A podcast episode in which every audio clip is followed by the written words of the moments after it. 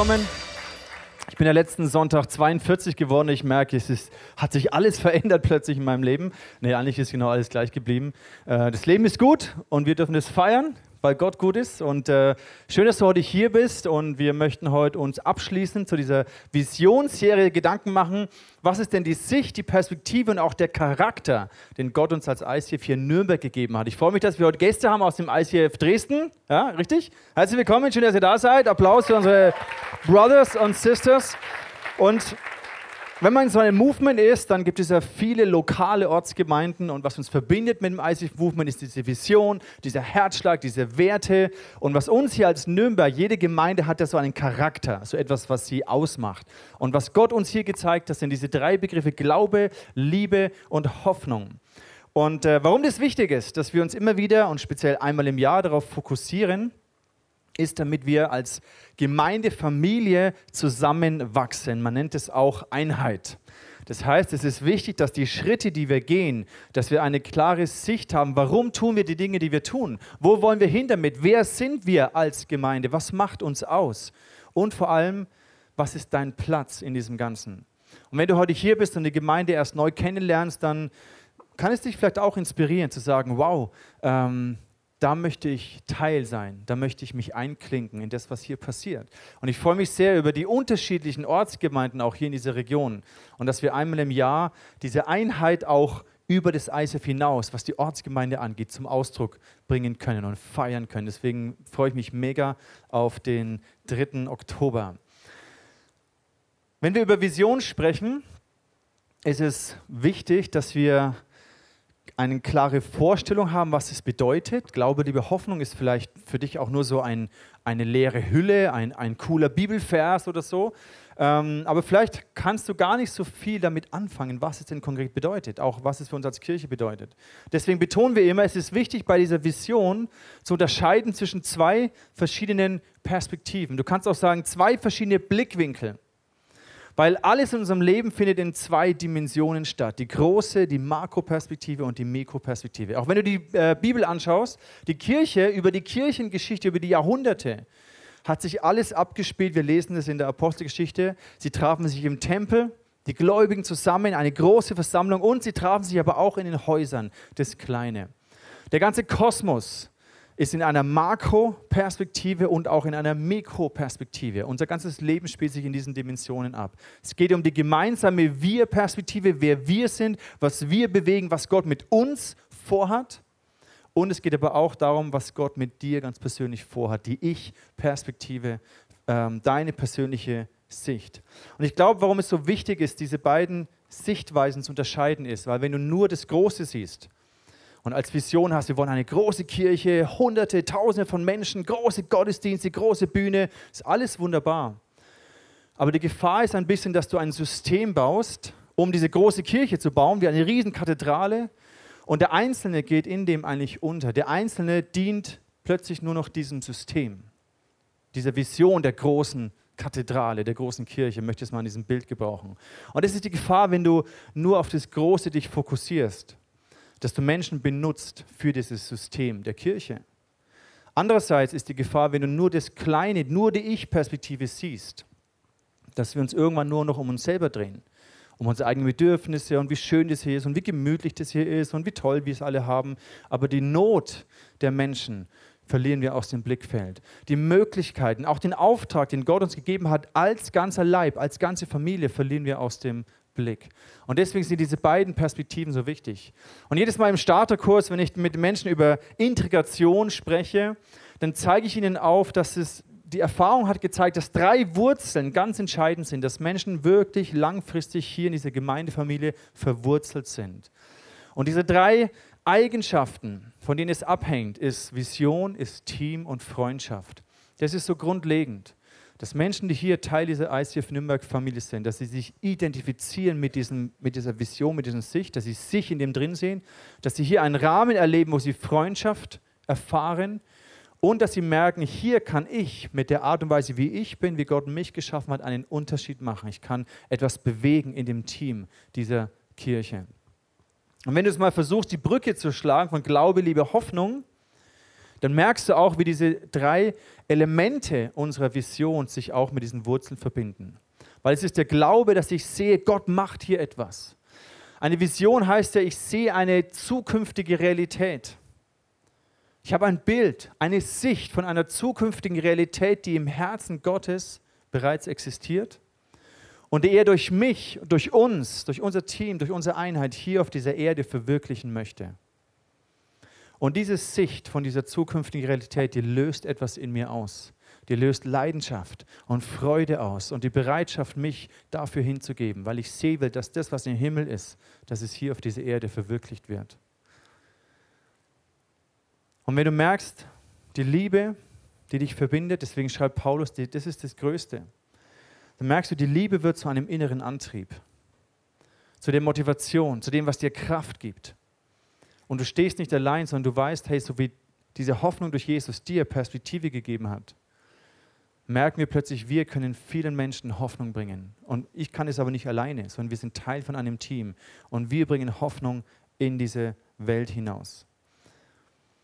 Die Bibelstelle, auf der Paulus das gründet, ist hier im Korintherbrief. Und ich hoffe, wenn du schon länger im ICF bist, dass du die irgendwann in- und auswendig kannst dass es so wie in deinem Herzen eingraviert ist. Lass uns das mal gemeinsam anschauen aus dem 1. Korintherbrief, Kapitel 13, Vers 13. Paulus schreibt über das hohe Lied der Liebe, ein wunderbares Kapitel. Und er schreibt aber auch darüber, was ist, wenn die Geistesgaben und Zungengebet und all das, wenn das aufhört, was es eines Tages wird. Und Locations und Events und Programme und Flyer und Videoclips, all das wird irgendwann, hat keinen Wert für die Ewigkeit in sich, sondern nur, was es bewirkt. Und deswegen lass uns das mal anschauen, was Paulus schreibt was bleibt? Also wenn all diese Dinge aufhören, was am Ende übrig bleibt, ist Glaube, Hoffnung und Liebe. Von diesen dreien aber ist die Liebe das Größte. Deswegen haben wir gesagt, es ist so zu einem Charakter geworden, zu einer Perspektive, dass wir sagen, wir wollen unsere Kraft, unsere Liebe, unsere Leidenschaft in etwas investieren, was Ewigkeitswert hat. Ich möchte mit euch hineinzoomen in diese zwei Perspektiven. Das ist so der erste Teil. Dann möchte ich kurz über unsere Next Steps sprechen als Gemeinde, diese Corns Location Sache, wo wir dran sind. Und dann im zweiten Teil möchte ich speziell heute auf das Thema Hoffnung zu sprechen kommen, was es für dich persönlich, welche Bedeutung Hoffnung in unserem Leben hat. Und ich versuche bei diesen beiden Perspektiven, das ist ja häufig so, manchmal bleibt es vielleicht abstrakt. Und ich versuche das, wir haben ja zwei Gehirnhälften, ne? schon mal gemerkt, zwei Gehirnhälften links, rechts, die unterschiedlich funktionieren. Und es hilft manchmal so Bilder zu kreieren in der einen Hirnhälfte und die mit einem Inhalt, mit, einem, mit einer Bedeutung in der anderen Hirnhälfte zu verknüpfen. Vielleicht gelingt uns das. Lass uns die Makroperspektive anschauen. Die Makroperspektive, also das heißt die Wir-Sicht, das große Bild, wenn wir über Glaube, Liebe und Hoffnung sprechen. Und da beginnen wir mit dem Bild, was der Steffen Beck aus dem ICF Karlsruhe vor zwei Wochen gepredigt hat, dass wir auf einer Rettungsmission sind. Hat dieses Bild von einem Rettungsboot gebraucht. Und ich fand gut diese Aussage, dass wir ein Team sind, dass wir auf Deck, an Deck dienen. Auf dem Rettungsschiff gibt es keine Passagiere, die mal so ein bisschen locker flockig einfach hier den Urlaub genießen, sondern wir haben eine Rettungsmission. Und jeder ist auf Deck und jeder hat Dienst. Aber es braucht doch die Kabine, wo das Team unter sich ist und wo sie auftanken und Familie leben. Und deswegen die äh, zweite Perspektive ist, dass wir Familie sind. Wir sind nicht nur eine Dienstgemeinschaft, die sich aufopfern für alle Menschen, sondern wir sind auch eine Familie, die gerne zusammen ist. Und als Familie haben wir einen Charakter, haben wir eine Richtung, die Gott uns gibt. Und letztendlich Hoffnung bedeutet, dass wir in diese Welt ein Licht sind, dass wir Licht in diese Welt hineintragen. Ich werde später noch ein bisschen mehr darauf eingehen. Wenn wir jetzt in die Ich-Perspektive hineinzoomen, in das kleine Bild, in das persönliche Bild, die Mikroperspektive, dann geht es darum, dass wir Glaube, Liebe, Hoffnung verstehen. Für mich persönlich, dass ich merke, der Glaube, die Celebration, das, was wir tun, es dient dazu, dass mein Glaube gestärkt wird. Dass, wie die Bibel sagt, dass ich gegründet werde, dass ich, dass ich tiefe Wurzeln hineinrage, dass mein Glaube nicht oberflächlich und schwach bleibt, sondern dass ich stark werde, dass ich mündig werde, dass ich reif werde in meinem Glauben an Jesus. Liebe bedeutet, dass es Gott um mein Herz geht, dass mein Herz gesund werden muss dass ich, wie es Paulus im Epheser schreibt, dass ich gegründet und gewurzelt werde in der Liebe von Gott. All meine Kraft, mein Antrieb, was mich motiviert, aus dieser Liebe von Gott heraus genährt wird. Und Hoffnung bedeutet für mich persönlich, dass ich eine Sicht habe von dieser Bedeutung, die Gott über mein Leben gegeben hat und die er mit mir quasi vorhat. Eine Sicht, eine persönliche Sicht. Auch darüber werden wir jetzt gleich noch sprechen. Wenn wir eine Vision haben, hat es etwas mit dem zu tun, was wir sehen. Und unsere Augen haben eine wunderbare Fähigkeit, nämlich wir können uns fokussieren. Wir können uns auf Dinge in der Ferne fokussieren und die klar sehen, wenn wir nicht irgendwie kurzsichtig sind. Oder wir können uns auf Dinge fokussieren, die plötzlich sehr, sehr nah kommen. Wenn wir nicht weitsichtig sind, dann funktioniert es. Unser Fokus. Deswegen ist wichtig, dass wir wissen, Glaube, Liebe, Hoffnung, was bedeutet es? Worauf konzentrieren wir uns bei den Dingen, die wir tun? Und das kannst du verknüpfen mit drei zentralen Elementen, die uns ausmachen. Wir haben die Celebrations, wir haben die Life Groups und wir haben die Teams. Und hier merkst du, wie das zusammenkommt. Und ich hoffe, dass die, diese Puzzleteile zusammenkommen. Wenn du heute zum ersten Mal da bist, dann fehlen dir vielleicht die Teile vom letzten Mal. Aber ich hoffe, dass es trotzdem einigermaßen Sinn macht. Der Glaube, der dazu dient, dich in deiner Beziehung zu Jesus zu stärken, damit du stark wirst in deinem inneren Menschen. Die Celebrations, deswegen predigen wir das Wort Gottes. Deswegen worshipen wir und beten Gott an, weil du durch die Beziehung zu Jesus gestärkt wirst und weil wir Menschen einladen, diesen Jesus kennenzulernen. Die Life Groups sind der Ort, wo es um dein Herz geht, wo du persönlich wirst, wo du dein Herz öffnest vor anderen Menschen, wo du Vertrauen, wo du dich im Vertrauen öffnest. Und da ist, wo wir wirklich Veränderung erfahren, im Gebet, im Miteinander, in der Freundschaft. Und als ganze Familie leben wir diesen, diese Kultur des Miteinanders? Sind wir eine Familie in den Life Groups? Und es kommt durch die Life Groups zum Ausdruck. Und in den Ministry Teams, da erkenne ich, wer ich bin, was Gott mir gegeben hat, die Bedeutung meines Lebens und was wir gemeinsam als ein Team in dieser Stadt bewegen können. Wir haben am Dienstag in einer ICF Connection über die nächsten Schritte gesprochen, die wir als Gemeinde gehen möchten, wo wir den Eindruck haben, Gott führt uns und gibt uns die Möglichkeit, er öffnet uns die Möglichkeit, in einer anderen Location Gottesdienste zu feiern. Wenn du am Dienstag nicht da bist, dann und ähm, den Newsletter hast, dann hör dir das da nochmal an, ganz wichtig, dass du ein bisschen das mit voll, äh, nachvollziehen kannst, worüber wir nachdenken. Wir haben so über die Go- und No-Go-Kriterien gesprochen, haben gemerkt, wie eigentlich die letzten Monate Gott immer mehr diese Tür geöffnet hat. Und jetzt haben wir eine Phase, wo wir über diese Dinge sprechen. Auch nächsten Sonntag werden wir das noch ein bisschen optisch visualisieren. Und wir machen uns Gedanken, Gott, möchten wir diesen Schritt gehen? Können wir diesen Schritt gehen? Und jedem von uns ist klar, dazu braucht es dich und mich, dazu braucht es die ganze Gemeinde. Deswegen Einheit ist wichtig, dass wir diesen nächsten Schritt als ein Team gehen, als eine Family gehen. Und wenn du bereits Teil von dieser Family bist, dann mach dir intensiv Gedanken, was ist dein Platz? In diesem nächsten Schritt. Du kannst es dir vielleicht vorstellen, wie wenn eine Familie ein neues Kind bekommt und erwartet und kurz vor der Geburt steht.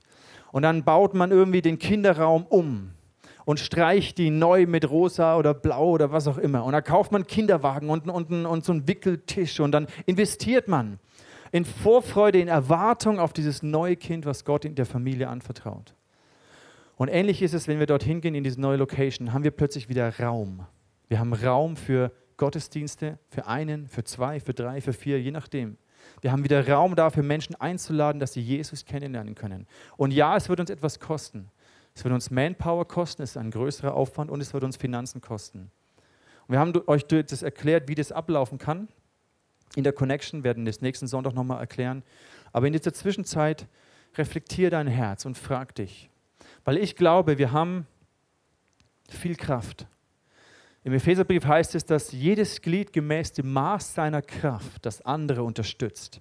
Und als Leib, als Körper haben wir nur dann Kraft, wenn wir verbunden sind, wenn wir zusammenstehen, wenn die Glieder verbunden sind. Dann können wir etwas bewegen.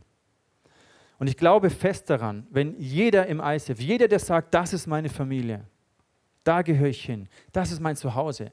Wenn jeder das Maß seiner Kraft hineingibt, dann ist niemand überfordert. Dann werden unsere bestehenden Mitarbeiter und Teams nicht nach drei Monaten ausbrennen. Dann sind wir auch finanziell nicht überfordert, weil jeder einen Teil dazu beiträgt. Dann können wir das stemmen. Und dann können wir Raum schaffen für die Menschen, die Gott als seine Söhne und Töchter hinzufügen möchte. Ich möchte für einen Moment beten dass du in diesen nächsten Tagen für dich herausfindest, was ist dein Platz. Glaube, liebe Hoffnung, wo siehst du dich? Und was ist das Maß deiner Kraft, wenn du hier Teil dieser Gemeinde bist? Was ist das Maß deiner Kraft, das du hineinbringen kannst und auch möchtest? Weil es muss niemand. Wenn du nicht willst, dann musst du das nicht. Du kannst einfach kommen und konsumieren und beobachten und zuschauen. Du bist willkommen, ist kein Problem. Aber wenn du möchtest, und ich bete, dass du möchtest, ich bete, dass du das größere Bild dahinter siehst, dann frag Gott, was ist dein nächster Schritt? Lass uns beten für einen Moment und dann steigen wir in das Thema Hoffnung ein. Jesus, ich danke dir für die Sicht, die du uns gibst als Kirche. Dass wir nicht im Dunkeln umhertappen und stolpern und hoffen, dass irgendwas passiert, sondern dass du uns eine Sicht gibst. Und ich bete, dass du auch diese Perspektiven schärfst, das Weitsichtige und das Kurzsichtige. Es ist so wichtig, dass wir uns gesund entwickeln können. Und Jesus, ich danke dass du uns als Familie formiert hast und dass wir eine Einheit sind durch dich. Und ich bete in den nächsten Tagen und Wochen, dass du zu jedem redest und ihm zeigst, was sein Platz in dieser Vision ist, in diesem nächsten Schritt, was das Maß der Kraft und der Möglichkeiten ist, die jeder geben kann und auch geben möchte. Und Jesus, wir wollen diesen Raum kreieren diese Möglichkeit in einer neuen Location Gottesdienste zu feiern, um dich zu ehren, um Menschen einzuladen, dich kennenzulernen, um Glauben zu stärken, um Menschen in eine persönliche Begegnung mit dir hineinzuführen. Und danke, dass du mit uns bist. Amen. Was bedeutet Hoffnung? Warum schreibt Paulus, dass alles andere wird vergehen, aber Glaube, Liebe und Hoffnung werden übrig bleiben. Was ist die Hoffnung, an der wir festhalten? Vielleicht kennst du diese Aussage, die Hoffnung stirbt zuletzt. Und es gibt uns eine oder führt uns eine, in eine Situation hinein, wo eine, ein Mensch, eine Person eine Not hat, wo es ihr schlecht geht, wo sie vielleicht zweifelt, wo sie Ängste hat, vielleicht Depressionen hat, wo sie eine echte tiefe Not hat. Und keine Hoffnung mehr zu haben bedeutet, ich glaube nicht mehr, dass es für mich Hilfe oder Rettung oder einen Ausweg gibt. Ich fühle mich auswegslos. Ich bin hoffnungslos. Und die Folge ist, dass du keine Kraft hast, dass du passiv wirst, dass du wie gelähmt bist und nicht mehr weißt, was du tun kannst oder sollst oder keine Kraft hast, etwas zu tun. Vielleicht versinkst du in Depression und Resignation weil du nicht mehr glauben kannst, dass sich irgendwann etwas ändert. Hoffnung ist etwas, was wir als Menschen brauchen. Gott hat uns so geschaffen, dass wir Menschen sind, die mit Hoffnung leben. Dass Hoffnung uns aktivieren kann, egal in welcher Situation. Stell dir vor, du strandest auf so einer einsamen Insel und du hast die Hoffnung, dass dich jemand findet und deswegen zündest du ein Feuer an. Deswegen winkst du vielleicht irgendwie in der Ferne, wenn du da ein Schiff entdeckst. Also die Hoffnung, gefunden und gerettet zu werden, aktiviert dich, Dinge zu tun. Vielleicht kennst du jemanden, der schwer krank ist oder vielleicht hast du es selber erlebt. Vielleicht kannst du es dir vorstellen, eine Person, die schwer krank ist und plötzlich hört sie von einer neuen Behandlungsmethode eines Arztes, der sehr, sehr hohe Erfolgschancen hat. Und plötzlich keimt eine Hoffnung in dir auf. Wow, vielleicht könnte das ja mich auch äh, retten oder heilen. Vielleicht bist du in deinem Leben in einer schwierigen Beziehungssituation, entweder in deiner Ehe oder in einer Freundschaft und merkst, es ist irgendwie festgefahren, hoffnungslos. Immer wieder die gleichen Muster wiederholen sich, die gleichen Konflikte. Und irgendwie hast du keine Hoffnung mehr, dass, dass sich in eurer Ehe irgendetwas ändern wird. Du bist festgefahren. Und diese Hoffnungslosigkeit wird dazu führen, dass du resignierst. Aber wenn du Hoffnung findest, dann aktiviert es dich, etwas zu tun. Hoffnung und Glaube hängt sehr eng zusammen, weil Hoffnung macht den Glauben persönlich. Glaube kann manchmal sehr abstrakt sein. Ich möchte dir ein Beispiel zeigen. Vielleicht kennst du die Geschichte von Bartimäus, dem Blinden, der am Wegrand sitzt und bettelt. Und das ist so seine ganze Lebensmentalität als Bettler. Und er hat gehört, dass es diesen Rabbi gibt, der Blinde sehend macht. Und er hat gehört, dass so viele geheilt wurden durch diesen Rabbi. Und er, er glaubt es, dass dieser Rabbi das kann. Aber er ist jetzt immer noch am Wegrand und bettelt. Und plötzlich hört er, dass dieser Rabbi in seine Stadt kommt. Und alle reden davon, Jesus von Nazareth kommt. Und er hört es. Und plötzlich keimt eine Hoffnung auf, oh krass, vielleicht könnte dieser Rabbi ja mich heilen. Und was macht er? Er wird aktiv. Er beginnt zu rufen. Er beginnt zu schreien, so laut er kann. Jesus, Sohn Davids, erbarme dich. Und alle umliegenden Passanten versuchen ihn stillzuhalten und sagen, hey, stör ihn nicht und nerv nicht.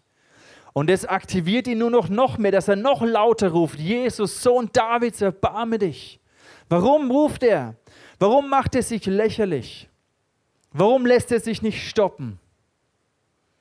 Weil er plötzlich Hoffnung hat, dieser Jesus könnte mich persönlich heilen. Nicht nur die 50 anderen Blinden, von denen ich gehört habe, sondern mich ganz persönlich. Wir brauchen Hoffnung als eine persönliche Sicht, als eine, eine Perspektive von einer zukünftigen Realität, die mich betreffen könnte. Das ist Hoffnung und es aktiviert eine enorme Kraft.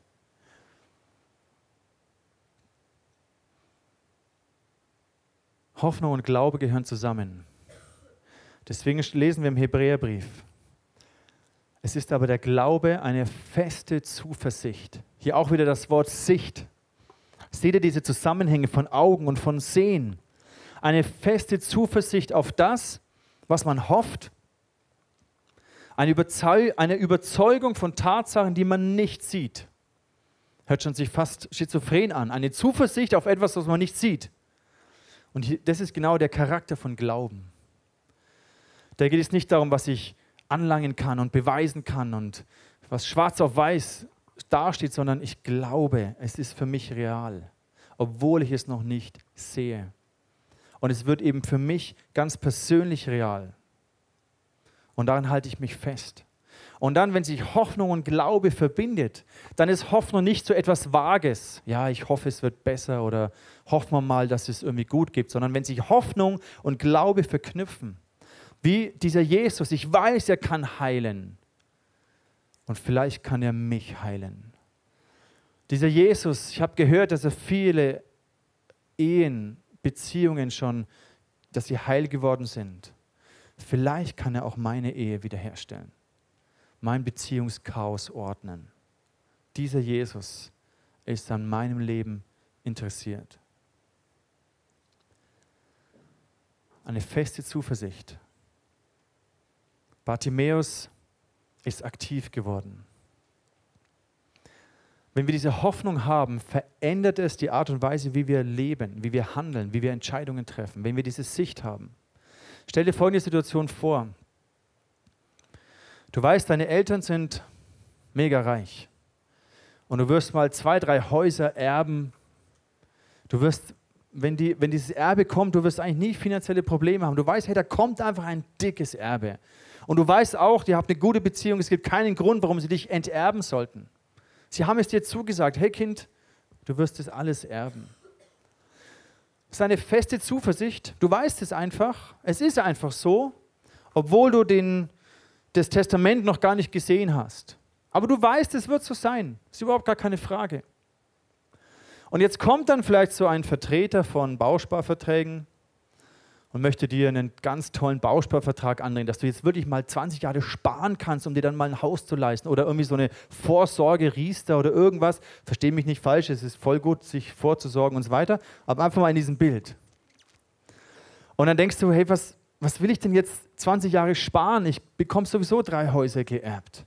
Ich muss mir noch keine Sorgen machen, ob ich im Alter genug habe, weil ich werde sowieso Millionen erben.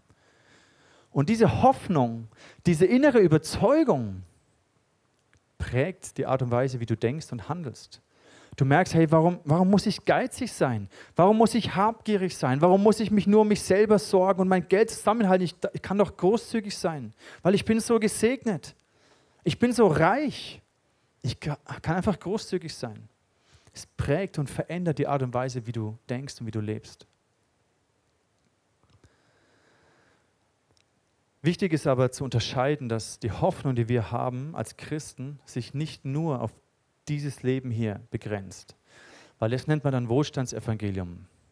Wenn man predigt, hey, du musst nur glauben und dann wirst du reich, gesund und schön und alles wird nur noch gut in deinem Leben. Von Herrlichkeit zu Herrlichkeit. Du musst nur richtig glauben. Ich möchte dir eine Bibelstelle zeigen, die das ein klein wenig aus den Angeln hebt. Und zwar im 1. Korinther 15, Vers 19, da heißt es, wenn der Glaube an Christus uns nur für dieses Leben Hoffnung gibt, sind wir die bedauernswertesten Menschen. Die bedauernswertesten unter allen Menschen. Und das ist wichtig zu verstehen. Ja, wir haben Hoffnung und Gott ist gut und Gott möchte dich segnen. Auch mit Häusern und was auch immer, ist ja keine Frage. Aber das ist nicht der eigentliche Punkt, auf den sich unsere Hoffnung fokussiert. Dass wir hier alle unsere Träume, unsere materiellen Träume sich erfüllen. Darum geht es überhaupt nicht. Was sollten denn die Christen sagen in den ersten Jahrhunderten der Kirche, die, die in Rom in die Arena getrieben wurden, die zu Tausenden umgebracht wurden? Die haben nicht ein Wohlstandsevangelium gepredigt, sondern die haben gewusst, hey, Christ zu sein, wenn ich mich öffentlich zu Jesus bekenne, das kann bedeuten, ich werde hingerichtet, gekreuzigt, was auch immer. Unsere Hoffnung darf sich nicht darauf reduzieren, dass wir hier ein schönes Leben haben als Christen. Wir haben eine ultimative Zukunft und darauf richtet sich unsere Hoffnung. Das lässt sich in einem Punkt festmachen. Die Auferstehung von den Toten. Das ist ein Fixpunkt unserer Hoffnung. Ich möchte dich mit einer Bibelstelle mit hineinnehmen aus dem ersten Petrusbrief. Sind vier Verse, fünf Verse, die wir uns anschauen. Und diese Verse sind so reich und saug einfach mal diese Verse in dich auf und schaut, was es mit dir macht. Nimm es in dein Herz auf. Und Petrus ist jemand, der wusste um die Verfolgung, um das Leid. Der hat die erste Verfolgung in Jerusalem miterlebt. Er ist gestorben, indem er umgedreht, gekreuzigt wurde. Er hat sein Leben für diesen Jesus hingegeben. Er wusste, was Leid ist. Und er schreibt hier in Vers 3, gepriesen sei Gott, der Vater unseres Herrn Jesus Christus. In seinem großen Erbarmen hat er uns durch die Auferstehung Jesu Christi von den Toten ein neues Leben geschenkt wir sind von neuem geboren und haben jetzt eine sichere Hoffnung. Diese Tatsache, dass wir durch Jesus neues Leben haben, die ist bombenfest. Die ist sicher. Und jetzt im Vers 4 heißt es, die Aussicht, auch wieder das Wort Sicht, verstehst du diesen Zusammenhang mit Sehen, mit unseren Augen, die Aussicht auf ein unvergängliches und makelloses Erbe das nie seinen Wert verlieren wird. Gott hält es im Himmel für euch bereit. Und er wird euch, die ihr glaubt, durch seine Macht bewahren, bis das Ende der Zeit gekommen ist und der Tag der Rettung anbricht. Dann wird das Heil in seinem ganzen Umfang sichtbar werden. Das, was Jesus wirklich am Kreuz gemacht hat, das können wir noch gar nicht in seiner ganzen Fülle erfassen. Was es bedeutet, wenn die Bibel uns sagt, dass wir Erben sind, dass wir Kinder Gottes sind, Söhne und Töchter Gottes, das können wir gar nicht fassen. Das ist wie wenn du weißt, hey, meine Eltern, die haben schon irgendwie Geld und die sind schon irgendwie reich. Aber dann erst, wenn du das Testament öffnest, siehst du, boah krass, das sind ja Millionen oder Milliarden, keine Ahnung. Plötzlich wird das Ausmaß sichtbar, wenn dieses Testament geöffnet wird. Das wusstest du vorher vielleicht alles gar nicht. Und so ist es mit, unserer, mit diesem Heil, mit diesem Erbe. Wir, wir, wir können es gar nicht fassen, was es bedeutet, in Ewigkeit dieses Erbe anzutreten. Aber es wird in seinem vollen Umfang offenbar werden. Und warum das wichtig ist, kommt in diesen nächsten Versen. Warum wir diese Sicht und diese Aussicht so, so unbedingt brauchen und wie es unser Leben hier prägt, das leben wir in diesen nächsten Versen. Da heißt es, ihr habt also allen Grund, euch zu freuen und zu jubeln. Auch wenn ihr jetzt nach Gottes Plan für eine kurze Zeit Prüfungen verschiedenster Art durchmacht und manches Schwere erleidet. Ihr habt allen Grund, euch zu freuen und zu jubeln, auch wenn ihr jetzt durch Leid hindurchgeht. Das war das, was die Christen der ersten Kirche, was ihnen Kraft gegeben hat, singend in die Arena hineinzulaufen. Das ist für uns unbegreiflich, weil wir hier so sicher und so uns so gut geht. Aber diese Hoffnung zu wissen, das ist das Erbe. Der Tod ist nicht endgültig. Ist vielleicht kurz schmerzhaft und leidvoll, aber er ist nicht endgültig. Das ist unglaublich wertvoll, egal durch welches Leid du auch vielleicht durchgehst, durch welchen Zerbruch oder durch welche Krankheit.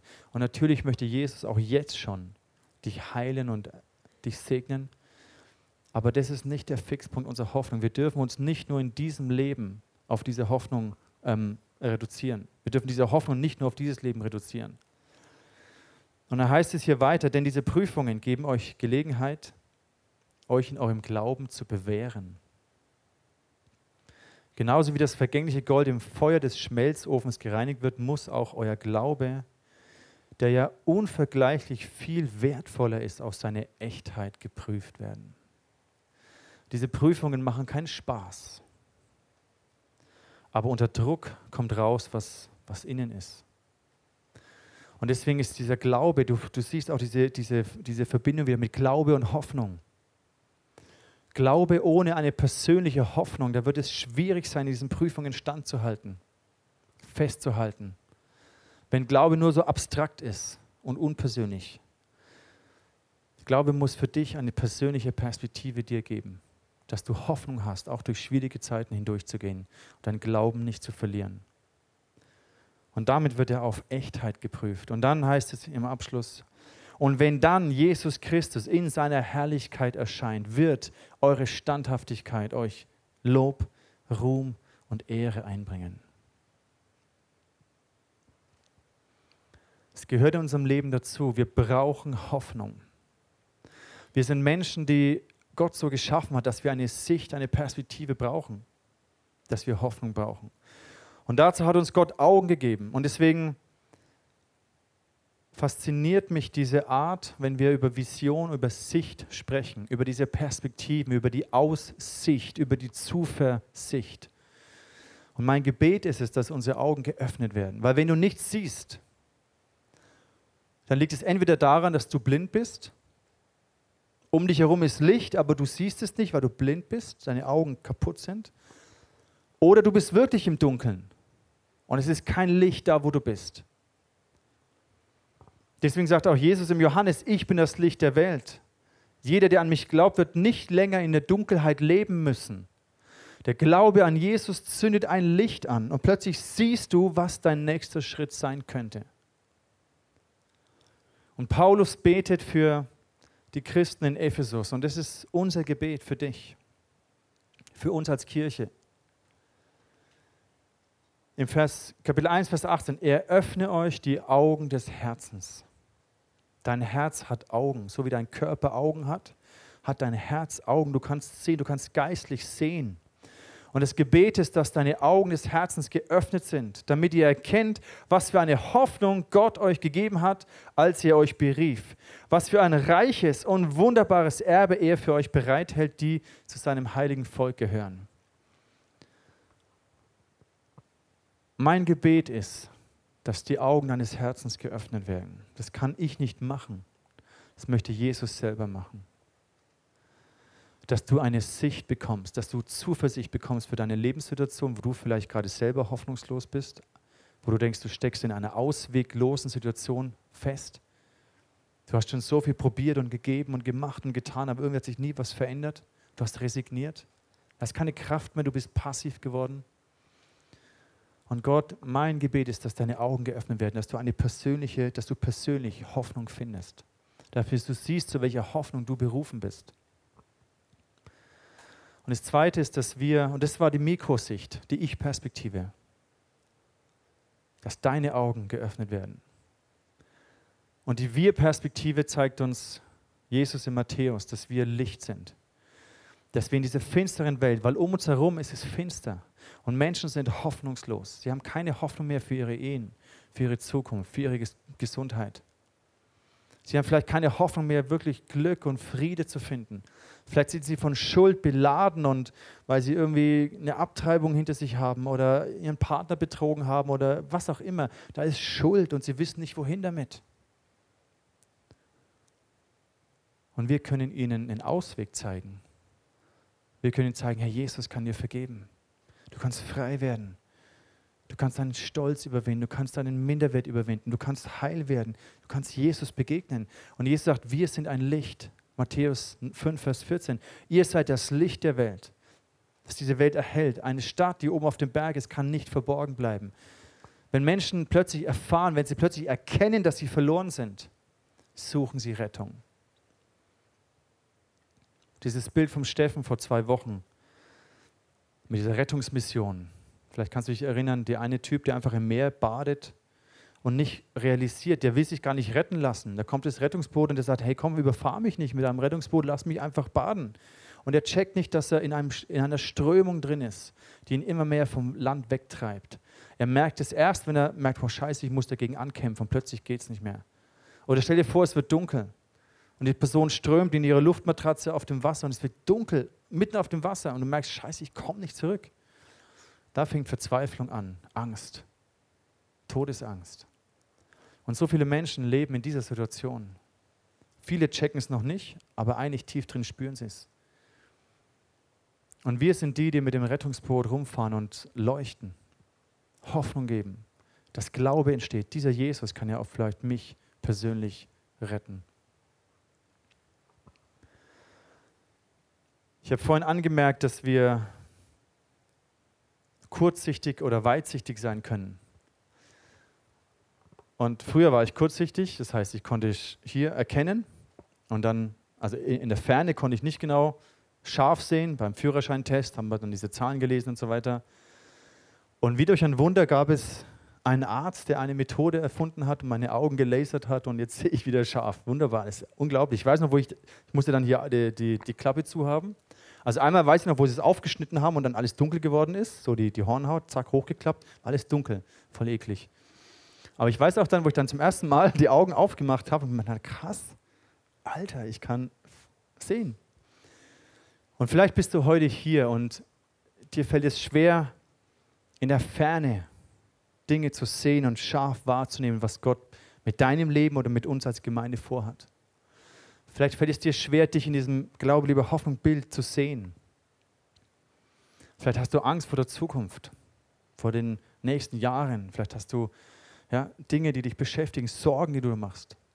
Oder vielleicht bist du der, der nicht in der Kürze, in der Nähe sich fokussieren kann, der nicht sein Herz, sein eigenes Herz anschauen kann und merkt, oh krass, da brauche ich, da brauche ich Heilung, da brauche ich Veränderung.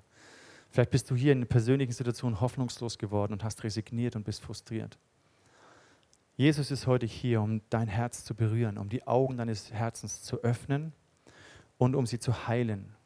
Dass du in der Nähe fokussieren kannst, dein Glauben, deine Liebe, deine Hoffnung. Und dass du aber auch sehen kannst, wie wir als Gemeinde Glaube, Liebe und Hoffnung in diese Stadt hineintragen. Und ich möchte beten für einen Moment. Und ich lade dich ein, deine persönliche Situation Gott hinzuhalten, wo du vielleicht resigniert, enttäuscht, frustriert bist, festgefahren hoffnungslos, auswegslos. Dann sei wie dieser blinde Bartimäus, der hört, da gibt es diesen Jesus. Und er ist nicht passiv am Wegrand sitzen geblieben, sondern er hat gerufen zu diesem Jesus. Ich brauche Rettung. Lass uns beten. Jesus, ich danke dir, dass du uns, dass wir durch deinen Tod und deine Auferstehung eine feste Zuversicht haben, dass weil du auferstanden bist, wir auferstehen werden zu einem unglaublichen Erbe, zu einer Herrlichkeit mit dir, die wir gar nicht fassen können.